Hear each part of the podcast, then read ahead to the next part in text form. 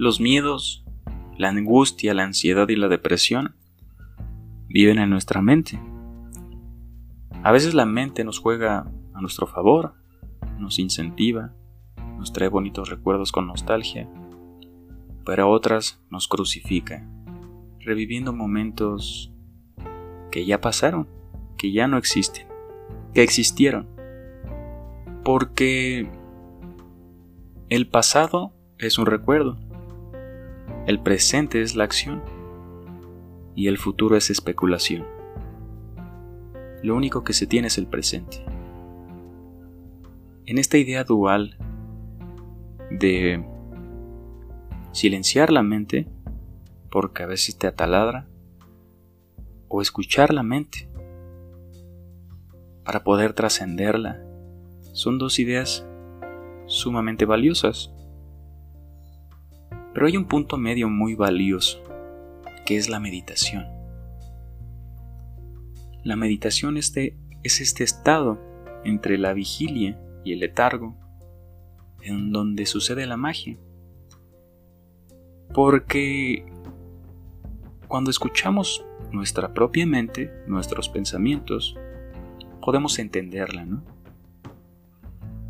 ¿Cuántas veces no hemos puesto un programa de TV para hacer recoger nuestro hogar y no entendemos nada de lo que se dice, o música, porque solo la oímos, pero escuchar es prestar atención.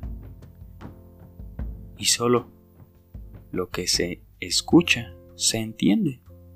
Si tú no le escuchas al profesor con atenta atención, con el sentido más valioso que tenemos que es la conciencia, no vas a entender nada de la clase. No, que yo puedo hacer mil cosas, puedo con audífonos poner atención. Complicado, ¿no?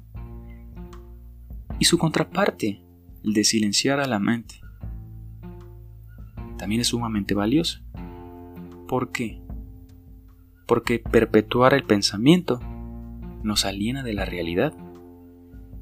Cuando nosotros vivimos en este mundo mental, en este mundo psíquico, pensamientos oscuros y negativos nos abordan, que ahí es donde vive la angustia la depresión en la mente. Y nos quitan las ganas de hacer muchas cosas. ¿Por qué? Porque dependemos de la serotonina y de algunos neurotransmisores que apremian a nuestro cerebro, que ahí es donde vive nuestra conciencia, se supone. O en la glándula pineal, no sé pero tu mente no.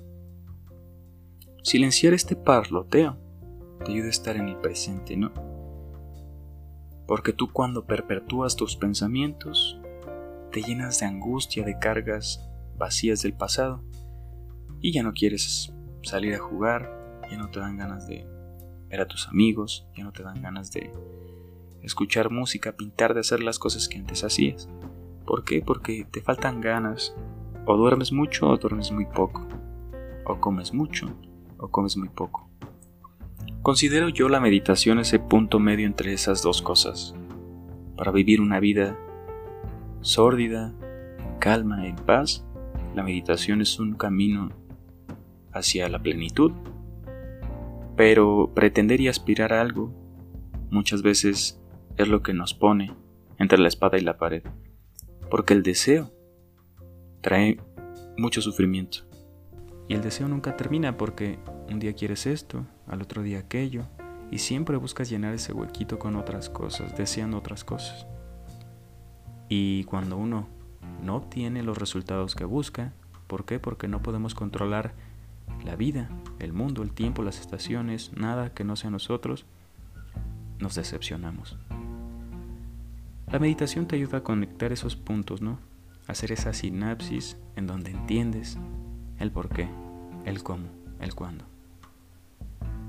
Un abrazo.